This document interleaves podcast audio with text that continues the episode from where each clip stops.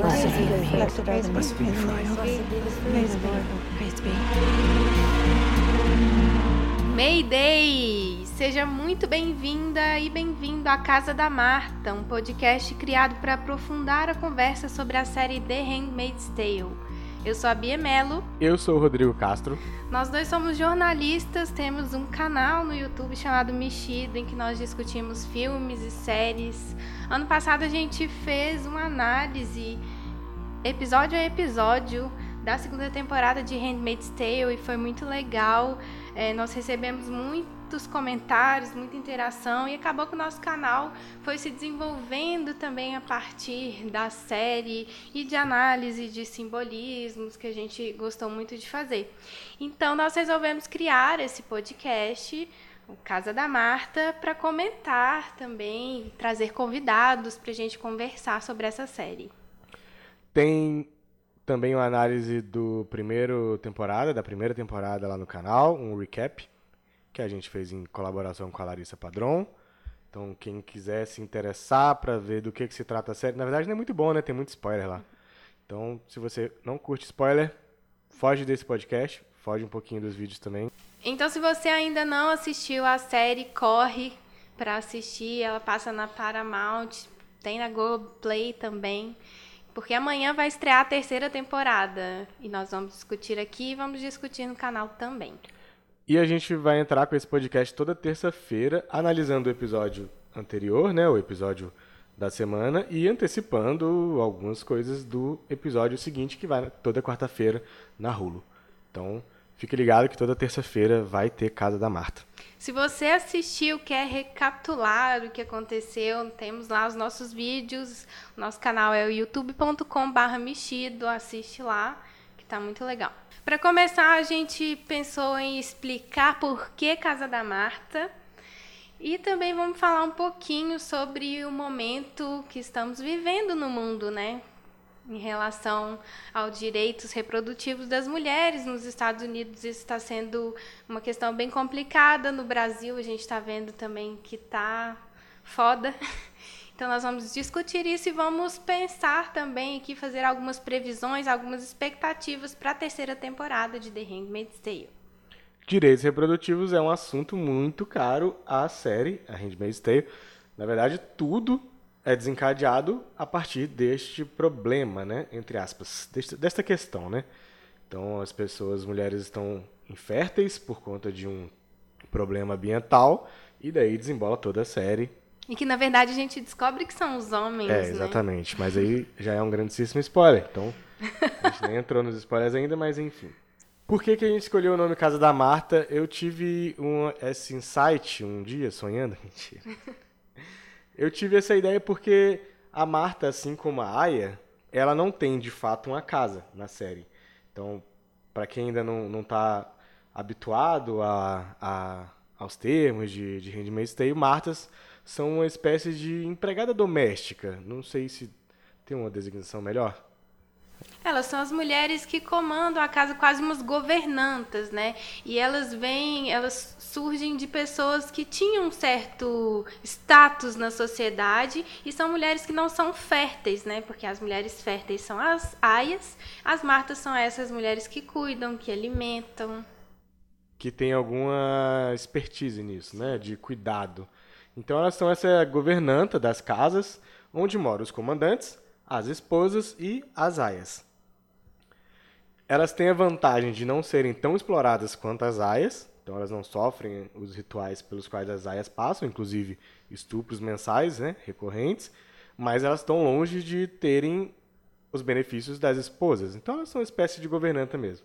E eu comecei a pensar que as martas, elas têm um certo domínio sobre o que, que se passa dentro da casa, por conta dessa condição. Elas conseguem acessar todos os cômodos, elas conseguem é, conversar com todas as pessoas, então elas se relacionam com as aias, se relacionam com as esposas, se relacionam mais ou menos com os comandantes, então não tem toda aquela pressão pelo qual as outras mulheres passam.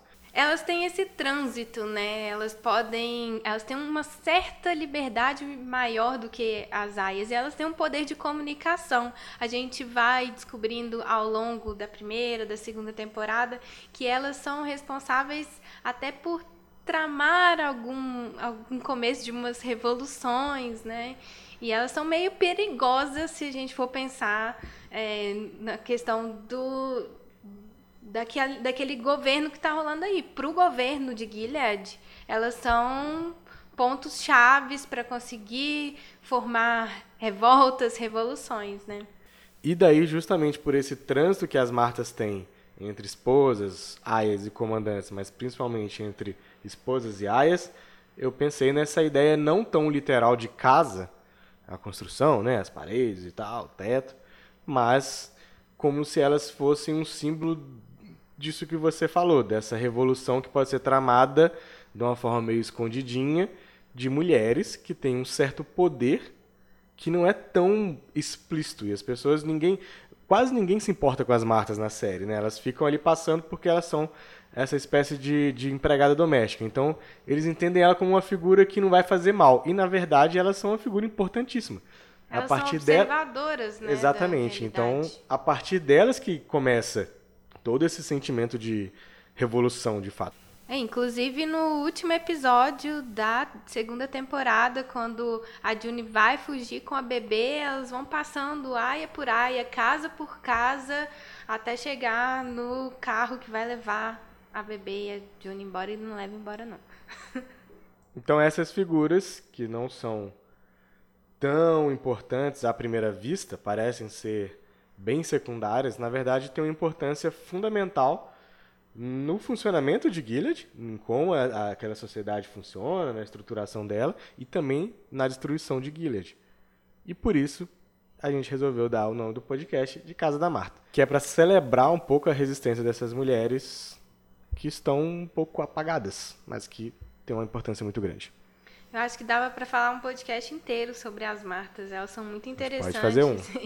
e vai, elas vão ganhando muito, muita importância, vão crescendo.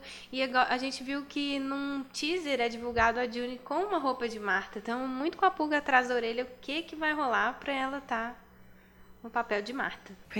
A relação de direitos de mulheres quanto à autonomia do próprio corpo, quanto a direito de trabalho, direito de, enfim, se manifestar, está no embrião da série de Handmaid's Tale.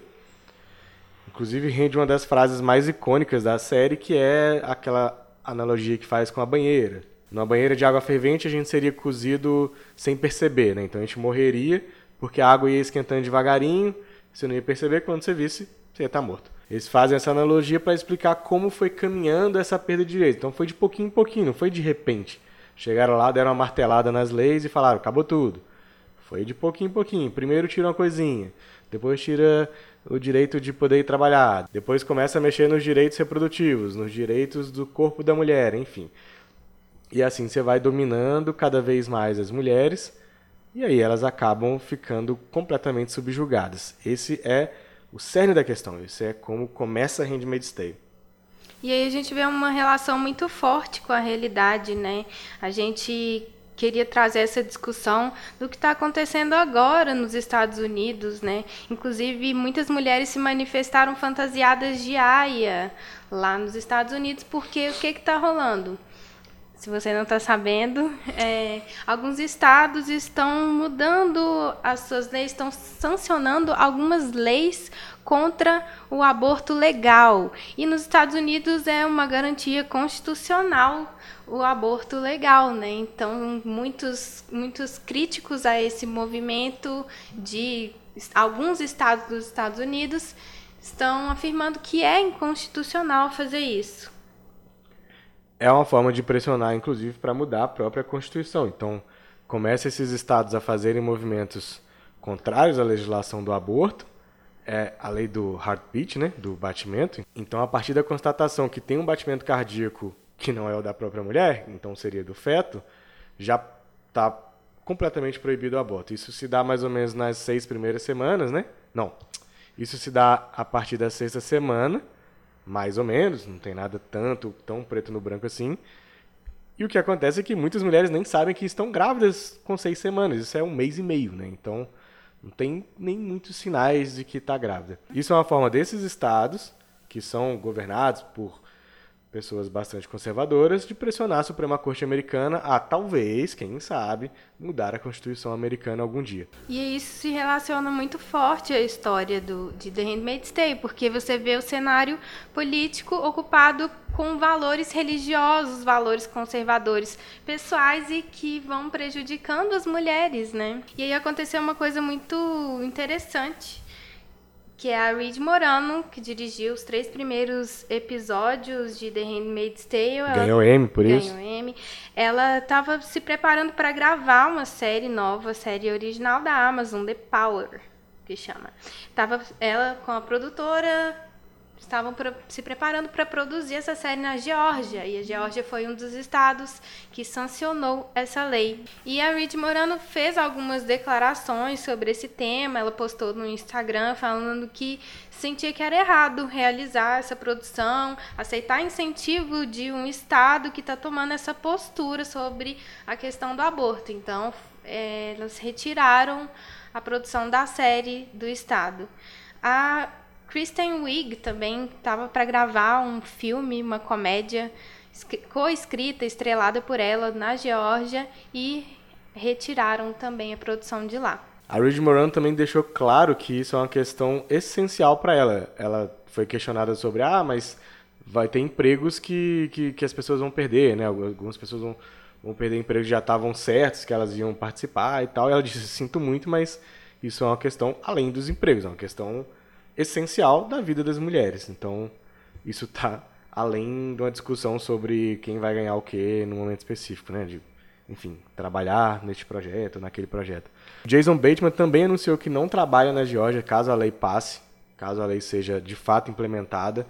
Ele é o protagonista de Ozark, Ozark é gravada na Geórgia também. A Netflix se posicionou e falou que se não houver uma revisão provavelmente vai tirar também os investimentos dela. Ozark e Stranger Things são gravadas na Geórgia, duas produções muito grandes da, da Netflix. E muitos outros estúdios e produtoras estão começando a se posicionar, né? Já teve a Warner, já teve a Disney. Eu imagino que as outras vão vir na esteira aí desses anúncios. Isso é uma maneira de pressionar o Estado, né? Porque a Geórgia é, é um Estado que tem muita produção de cinema e TV, ele é reconhecido como um local que tem muitas gravações e gera muitos empregos, né? Ele tem um incentivo fiscal muito interessante, por isso as pessoas gravam lá. Viu, pessoal? Os Estados Unidos também tem lei de incentivo, a Lei Rouanet americana. Procurem saber. Blessed be the fruit. E aqui no Brasil a gente também tem os nossos políticos conservadores religiosos que estão querendo prejudicar a vida das mulheres, né? É, a PEC 29, famosa emenda constitucional que foi apresentada em 2015 pelo Magno Malta e senador, na época não chegou na votação, mas agora foi desengavetada e está correndo solta por aí, né? É uma proposta para alterar o quinto artigo da Constituição e colocar lá um, uma emendinha dizendo da inviabilidade inviolabilidade do direito à vida desde a concepção. Ou seja, é, proibir, abre brechas para proibir o aborto em casos de estupro, em casos de anencefalia do feto e dizem que pode abrir brechas também para proibir alguns contraceptivos, como a pílula do dia seguinte e o DIL. Então isso é bem preocupante e acaba é, prejudicando alguns direitos conquistados a duras penas pelas mulheres, como o direito ao aborto em caso de estupro.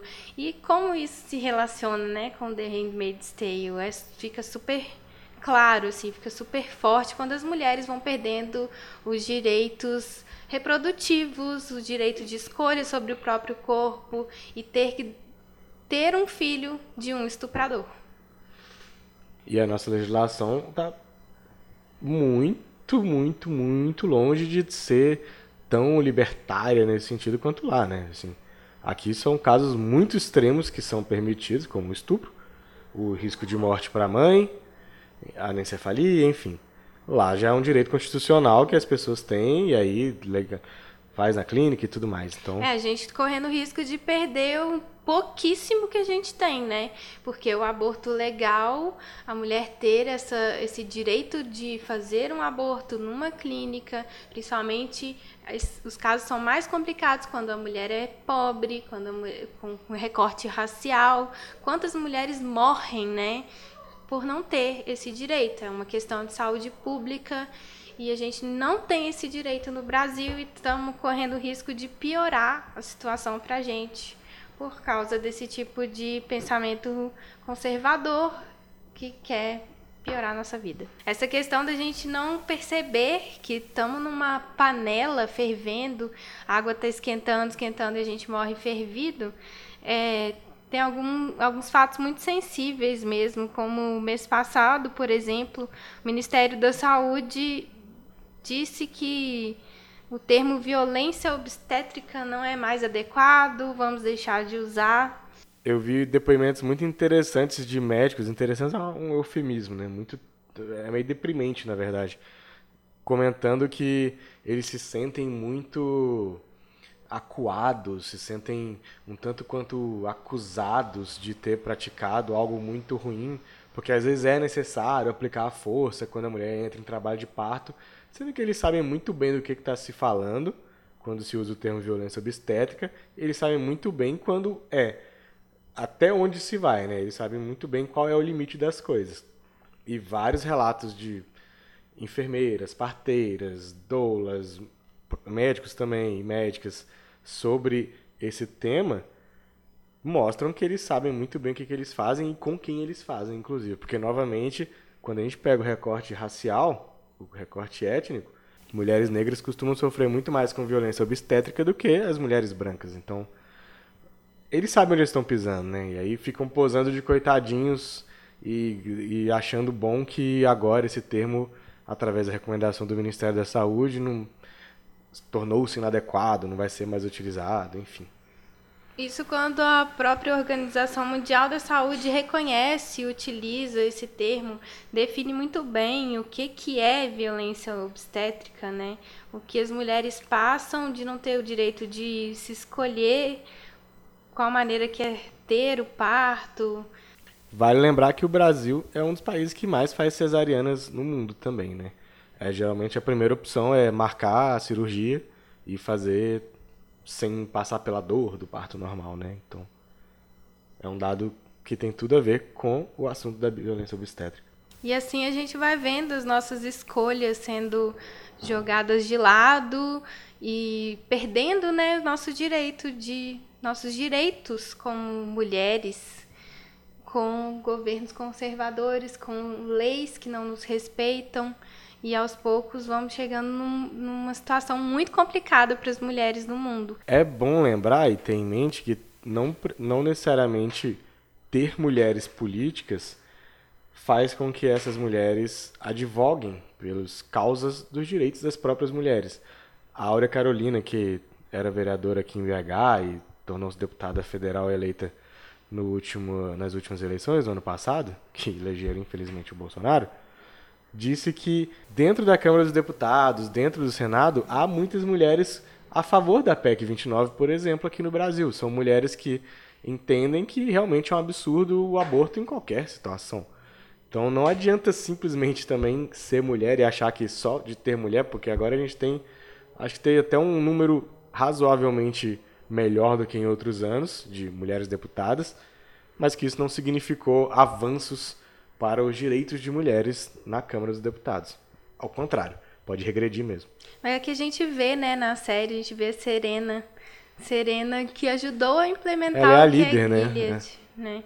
Então, realmente, não adianta muito se a mulher for tiver pensamentos muito conservadores. A gente vê que muitos movimentos desses chamados pró-vida são liderados por mulheres, do mesmo jeito que também existem mulheres religiosas muito conscientes, preocupadas com a sociedade, que são é, na sua esfera particular contra o aborto, não fariam um aborto, mas entendem que é uma questão de saúde pública, uma questão da saúde da mulher, da vida, da sobrevivência de muitas mulheres. Né? E que é um direito individual, né? não diz respeito a legislar sobre os corpos das pessoas. Né? Cada um decide o que faz com o seu. Mas quem sabe um dia essas nossas políticas conservadoras podem virar casaca, podem ver que não tá, que não tá legal. É, do mesmo jeito que parece que a Serena Joy vai se juntar à revolução, vai queimar a casa, pôr fogo em tudo e aos poucos vai cavar o seu caminho de volta para o poder ali também, né? A gente tá vendo nos teasers, pode ser que não aconteça nada disso, né? Porque eles gostam de confundir um pouco a gente. Mas eles estão dando um pouco a entender que a June e a Serena vão se juntar para tentar destruir Gilead. A Serena já estava demonstrando bastante satisfação ao longo da segunda temporada, né? Ela quase fugiu pra É, tem um momento, é verdade. Tem um momento que ela exprime isso pro, pro Fred, claramente, né? Ah, eu ajudei a idealizar e aí agora eu sou escanteada, né? E ele meio tipo assim, é, é bem isso mesmo, valeu pela ajuda, mas você desempenhou seu papel e agora deixa com a gente, que deixa que os homens vão resolver. Então, ela já vinha das demonstrações de satisfação e na, na, terceira temporada, o que eu achei mais legal até o momento de divulgação é que parece haver um, uma, uma, uma consciência de que não vai adiantar a gente tentar fazer isso por conta própria. As aias, com as martas, quem quer que seja. Elas não têm força o bastante. Então elas vão ter que contar com pessoas que vão virar casaca, Inclusive, no teaser a, tem a Elizabeth Moss narrando, né, a, na, através da June, falando quem que, quem que eu sei que vai, vai, né, vai virar é, Turned, que eles usam. Então, quem que, quem que vai vir pro meu lado, né? E sabe que ela vai precisar de aliados de todas as fontes possíveis. Então, a Serena é uma delas, que já fizeram algumas parcerias interessantes na segunda temporada, a ponto da Serena entregar a Nicole, ou Holly, como depende do gosto da pessoa, para ela no final da, do, do, do, da temporada, né? Que ela manda a menina pro Canadá. E tem o comandante Lawrence, que a gente também ficou naquela incógnita. Esse cara, quem é esse rapaz, né? Porque Ele é muito esquisito. O camarada foi o idealizador das colônias, que é um lugar terrível, aterrorizante. As mulheres vão lá literalmente para morrer, porque é puro lixo tóxico. E aí ele, mas ao mesmo tempo, ele desempenha um papel camarada, é, um cara né, esclarecido, acessível, tomou cerveja com a Emily. Rory, com a Emily, então é um cara que eu acho que na terceira temporada deve ganhar uma importância maior pra gente sacar de fato quem que ele é, né? Uma coisa que eu tô muito curiosa para saber é como que a June vai explicar pra galera que a neném não está mais entre eles, que a Holly ou Nicole não está mais na casa dos Waterford. E como os Waterford vão explicar isso? Vão dizer que a bebê morreu? Como é que você acha que vai ser? Eles já tiveram várias situações constrangedoras, né? Na segunda temporada, principalmente. Várias coisinhas que vão acontecendo. Quando é... eles perdem a June, eles ficam com essa preocupação. Como é que a gente vai explicar para a sociedade? E explicam. O lance é que assim, ninguém ali acredita nas explicações. Todo mundo saca o que, que rola e fala, tá bom, vamos fingir que a gente acredita e vida que segue. Então, agora, com a bebê é mais difícil, né? É, não dá Você pra não saber. pode simplesmente falar assim, ah, beleza, entendi. Porque ela de fato não vai voltar. É, não dá pra saber se a June vai voltar pra casa deles também. Eu acho que seria uma coisa bem difícil de colocar no roteiro ela voltando para casa, porque não tem muita explicação. Mas tem a imagem dela fumando cigarrinho lá com a Serena, né? Toda Às vezes é num bam, bam, clube, bam. alguma coisa assim. Todas as vezes que a gente tentou teorizar sobre o que, que ia acontecer, a gente se, se surpreendeu muito e foi completamente por terra as teorias, né? Era, eram surpresas bem agradáveis em termos narrativos, né? Sim, eu espero que seja assim também. Tem alguns críticos já dos Estados Unidos que assistiram que estão reclamando, né, da temporada. Já alguns já assistiram seis episódios, falaram que tá bem pior do que as outras. É, a segunda temporada teve muita gente que criticou, disse que não foi tão boa quanto a primeira. Eu eu achei boa. eu curti muito a segunda temporada também. Vamos ver o que, que vai rolar. Inclusive tem novidade de personagem, né? Tem novidade, tem o Christopher Meloni, que fez Law and Order. Nosso querido Detective Stabler. E tem a Elizabeth Reeser, que fez A Maldição da Residência Rio. E Crepúsculo, é a mãe do Edward. Maldição da Residência Rio é maravilhosa. É, tem Crepúsculo vídeo já lá não- no canal do. Maldição da Residência Rio. Nós analisamos as personagens femininas. Ah, é verdade. Muito Esse legal. Temático. Ótima série. Ela é uma ótima atriz. E eles vão entrar pro elenco como um comandante e uma esposa, formando o casal Winslow. Não saiu nada deles nos teasers. Será que a June vai pra lá?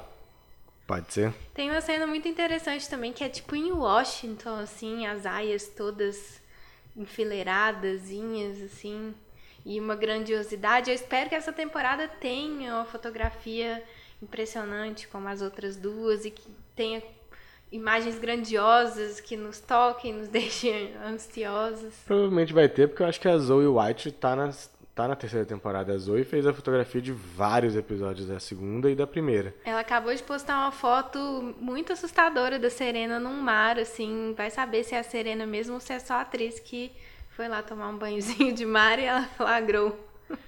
É, faz todo sentido. Eu só espero que a gente passe de fato do sofrimento, que eu acho que já deu realmente. A segunda temporada, muita gente até chegou a falar sobre pornô de tortura.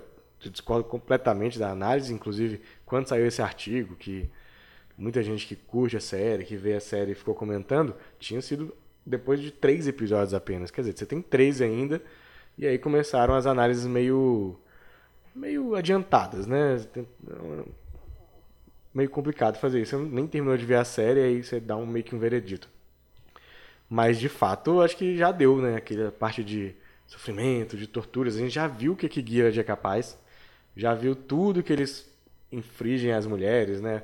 Tem uma cena chocante na segunda da daquela aia que ele, ele- a tia Lydia coloca a mão dela no fogo para ela sofrer uma punição, uma coisa bizarra, assim. Então, acho que já, já, já deu, já sabe o que que Gilead faz para as mulheres, do que que eles são capazes.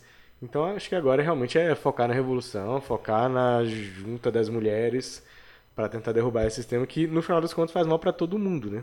É, eu enxergo a primeira e a segunda temporada como uma introdução ao assunto, uma explicação. A segunda teve algumas novidades, conhecemos melhor os Econopeople. E eu acredito que vai ser a terceira temporada uma resistência, uma revolução. Eles estão batendo muito em cima dessa tecla e eu acho que vai ser legal ter isso. Eu reassisti o primeiro episódio da primeira temporada esses dias muita aflição, muita ansiedade. E eu observei algumas coisas diferentes, com um olhar diferente, depois de ter assistido as duas temporadas, ter visto e sabendo mais da história da June.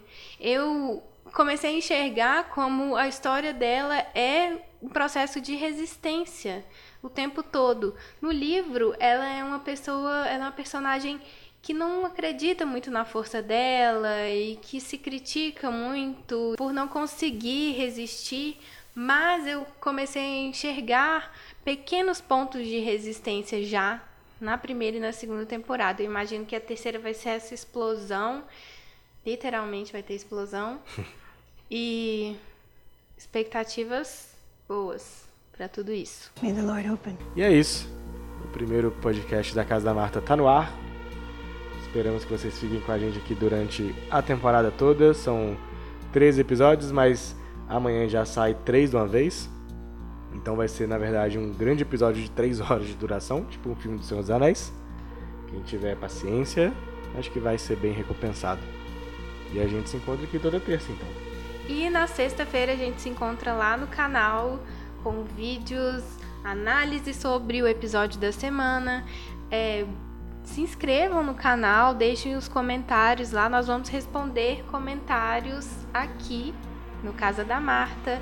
Vamos conversar com vocês. Se você tiver alguma sugestão, pode nos mandar um e-mail e pode deixar comentário lá no canal também. Lembrando que é www.youtube.com.br mexido e também no Instagram a gente responde todo mundo que manda mensagem lá, todo mundo que comenta. Instagram, arroba, na verdade é só arroba que tem que dar, né? arroba mexido TV. também é o nosso Twitter. É isso aí, até o próximo episódio, até o próximo Caso da Marta e tchau. Até semana que vem. Tchau.